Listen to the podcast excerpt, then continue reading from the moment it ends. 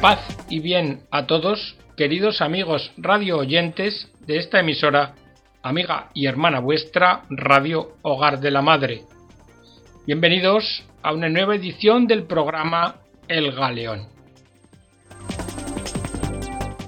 El programa de hoy es el segundo que dedicamos a reflexionar sobre la verdad del amor humano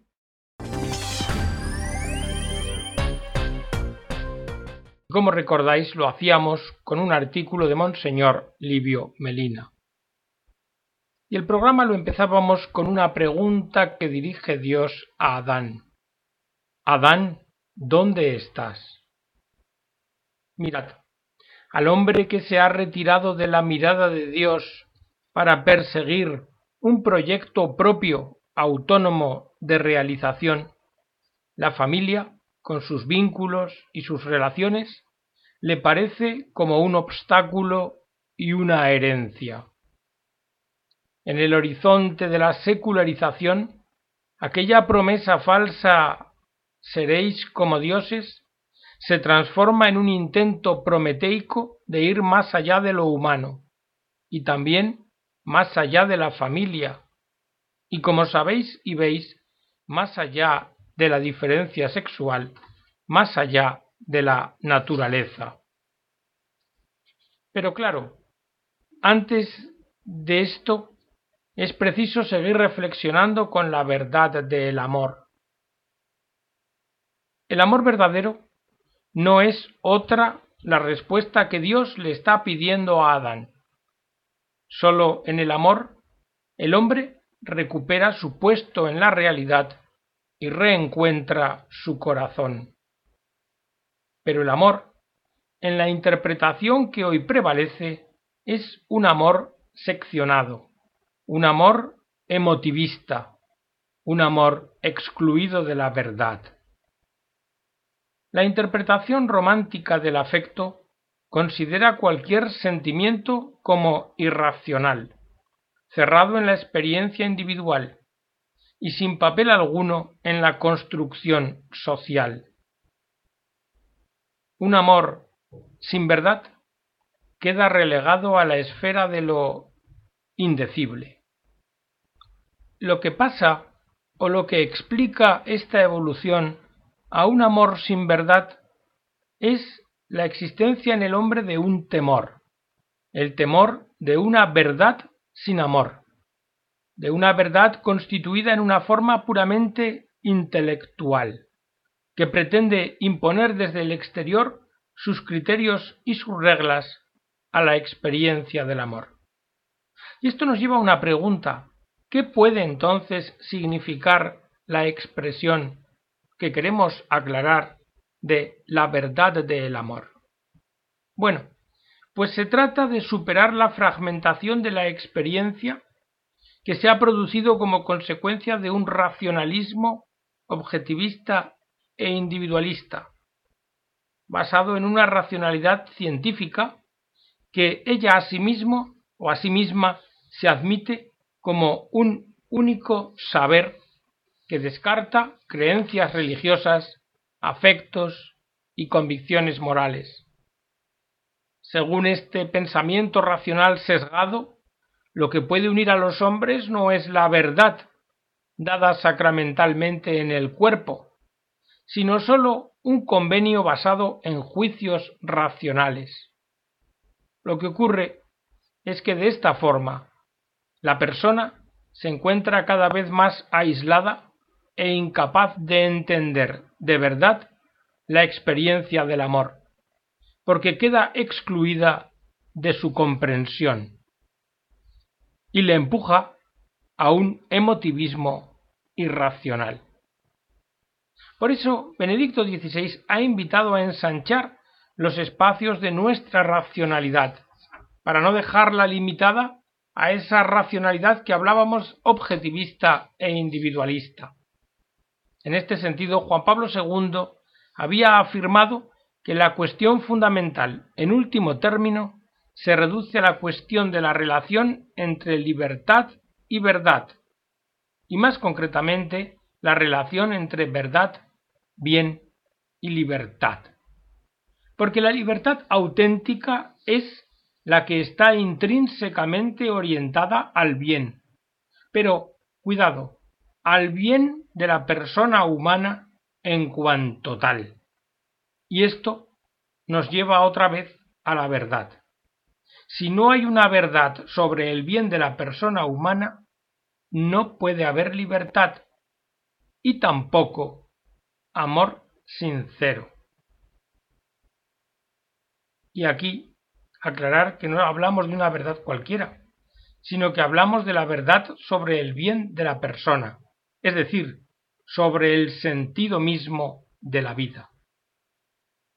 Quien obra la verdad viene a la luz y la verdad nos hace libres. Por tanto, la verdad que nos hace libres no es de ninguna forma extraña a la lógica de la vida, no es irracional, esa verdad no se nos impone desde fuera con normas abstractas, sino que es una exigencia intrínseca del amor verdadero, del amor que nace del encuentro entre las personas según su verdad, y por tanto, que las orienta desde ese encuentro a una comunión auténtica. Amor desde la verdad, sí, de una verdad personal, de una verdad que es de la persona humana, de una verdad que nos provoca hacia un camino de conversión y de crecimiento en la autenticidad de la persona. Por eso, todos somos invitados a entrar en la lógica propia del amor, que supera el estrecho racionalismo del concepto. La revelación cristiana nos habla de amor y lo hace por medio de símbolos, pero se guarda de no reducir el amor a un símbolo. El amor es nombre de persona. En el amor nos aparece la persona con toda su originalidad, con toda su irreductibilidad, con todo su valor existencial concreto y llamándonos a una comunión de personas. La íntima conexión amor-persona implica no sólo que el amor únicamente nos permite conocer a la persona y únicamente nos abre el acceso a comunicarnos con ella. Esa íntima conexión explica además que el dinamismo amoroso se abre a la intervención de Dios, que pide al hombre el don de sí en su dinámica sacramental y de esta forma realiza el misterio de la salvación. La fe cristiana tiene como su afirmación central reconocer que Dios es amor y por tanto atribuye una primacía al amor sobre el conocimiento de Dios. Pensad bien esto, el amor en cuanto principio de vida tiene un carácter siempre originalmente práctico. El amor de Dios nunca es ocioso, obra mucho y la verdad del amor inicialmente entre las personas se da en el afecto. Este elemento preconsciente que contiene en sí una llamada inicial al amor. De ahí su racionalidad, que indica el primer contacto del sujeto con la realidad. ¿Con qué realidad? Con la realidad preciosa y fascinante del otro, y que manifiesta la reacción provocada en la persona humana por el mismo contacto. El afecto, además de su racionalidad íntima, tiene una orientación que se ofrece a la libertad del sujeto y por su plasticidad constitutiva está destinado a recibir su forma definitiva en el momento de la elección. Por eso, el amor realiza en este sentido una función determinante respecto a todos los otros movimientos afectivos como afecto originario. Pero claro, el afecto es parte del acto, y el acto humano no puede descomponerse en actos parciales. La intencionalidad que desde dentro ordena el obrar hacia un fin permite superar la fragmentación del acto. Por esto es preciso encontrar una visión unitaria de afecto y razón, porque reducir la acción a la mera conciencia, al deseo, ha comportado una explosión incontrolada del afecto, entendido este como espontaneidad emotiva y racional. Es preciso por ello poner en relación la racionalidad práctica que guía nuestro obrar con el amor, que es el único factor que puede definir el auténtico fin del hombre. De aquí la importancia de las virtudes, que son la misma afectividad, pero permeada de razón, y que son la capacidad de reconocer por connaturalidad el verdadero bien.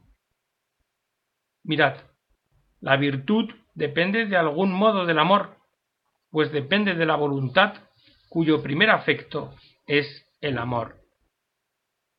La verdad del amor, anclada en el origen del mismo, permite afrontar la cuestión de su universalidad, y esto es el fundamento de la dimensión pública y compartida en la vida de todos.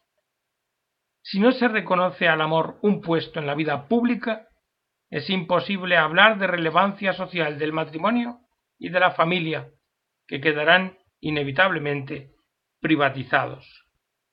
¿Y cuál es entonces el problema?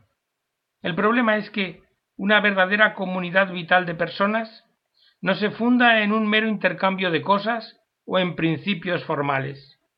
Una comunidad vital de personas se basa en la apertura de éstas a la luz de un bien en el que pueden comunicar. Y aquí, pues aparece la idea del bien común, que se hace posible y que además es el que funda la colaboración de los hombres en la construcción de la sociedad. Lo que ocurre es que el hombre de hoy tiene dificultad para entender el bien común, y esta dificultad le viene de haberse alejado del amor originario que une a todos los hombres en su singularidad y que supera, que nos hace capaces de superar la parcialidad del afecto individual como motor de la acción. Digámoslo claramente, esta dificultad viene del alejamiento de Dios. En el caso humano, el amor es siempre respuesta. Y es respuesta debido al don inicial del cual nace. De ahí que el amor tenga una especial universalidad. Tiene que ver con nuestro ser más íntimo y concreto, pero al mismo tiempo con el ser de todos. Es el principio de unión de todos los hombres. Y en este horizonte de la comunicación del bien, la racionalidad práctica se muestra que no es simplemente formal. De hecho, la tradición occidental la ha llamado ley natural y esta es básica, fundamental, para posibilitar la comunicación entre los hombres. La razón humana común converge en identificar algunos fines del obrar como buenos y permite el diálogo entre las culturas. Ahora bien, una precisión. La lógica del amor aunque sea universal, nunca pierde su carácter concreto, en el vínculo que el amor mantiene con la persona singular del otro. Pero entonces nos preguntamos, ¿qué método es el apropiado para conocer adecuadamente el amor? Bien, pues ha de ser un método que permita un acercamiento capaz de superar la fragmentación del saber y que invite a encontrar de nuevo una unidad. Y esto, sin duda, nos lleva a la familia. Como preguntaba Juan Pablo II, familia, quid dicis de te ipsa? Familia, ¿qué dices de ti misma? Y en segundo lugar, en el conocimiento del amor hemos de afirmar el primado de la experiencia. ¿Recordáis la frase de aquel santo? A los seres se les ama conociéndolos, a Dios se le conoce amándolo.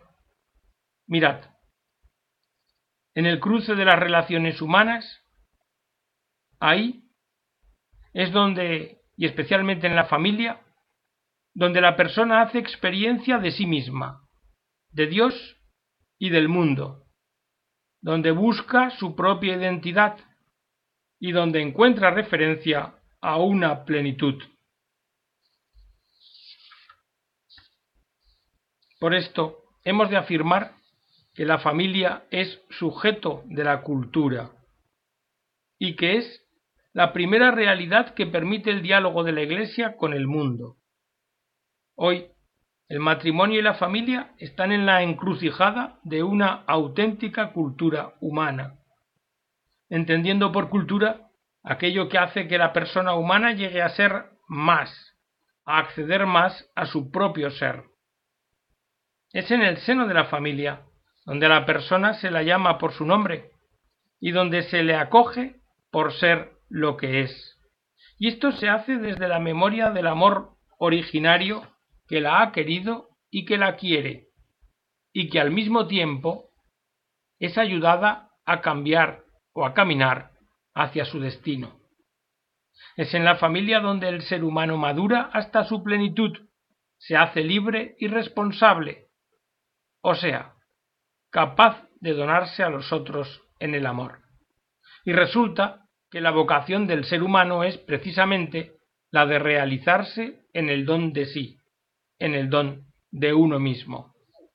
Hoy, sin embargo, la pérdida del horizonte humanista y religioso en la educación, con la progresiva reducción a la dimensión técnica y cientificista, ha llevado a una desvalorización del papel de la familia y también, en general, a un empobrecimiento de lo humano. Y a Dios a Dios se le ha desplazado fuera de lo público.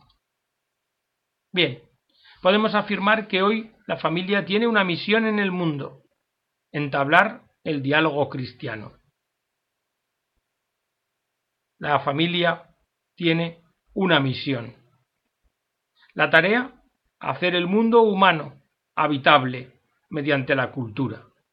Esto es, hacerlo una casa porque la familia tiene necesidad de una casa. Aunque también, en otro sentido, el término mundo se refiere al mundo de los otros que no son cristianos, y ahí también la familia en cuanto a ellos tiene una misión. En este sentido podemos decir que la familia, y en especial la familia cristiana, no existe para sí misma, sino para la vida del mundo. Ella misma está en relación con el mundo, cuando la familia se encierra en sí misma, cuando asume su comunión humana como un fin para sí, entonces en esta complacencia satisfecha o autosatisfecha se pierde. Si os acordáis, comenzábamos el programa con la pregunta Adán, ¿dónde estás? Y hablábamos del hombre que se ha retirado de la mirada de Dios. Mirad, el hombre no basta al hombre, porque en el corazón del hombre hay inscrita una aspiración al infinito, a ir siempre más allá, y que Dios mismo le ha inscrito. Solo con Cristo, solo en el encuentro con Cristo resucitado, el nuevo Adán puede encontrar la plenitud humana que anhela su corazón. Solo en Cristo puede encontrar cumplimiento el dinamismo inscrito en el mismo cuerpo de la persona, como vocación a un encuentro, como llamada al don de sí mismo en el amor.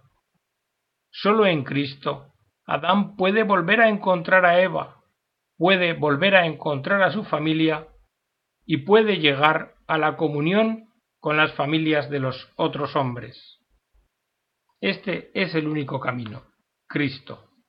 Y hasta aquí, queridos amigos, estas reflexiones de Livio Melina sobre la verdad del amor.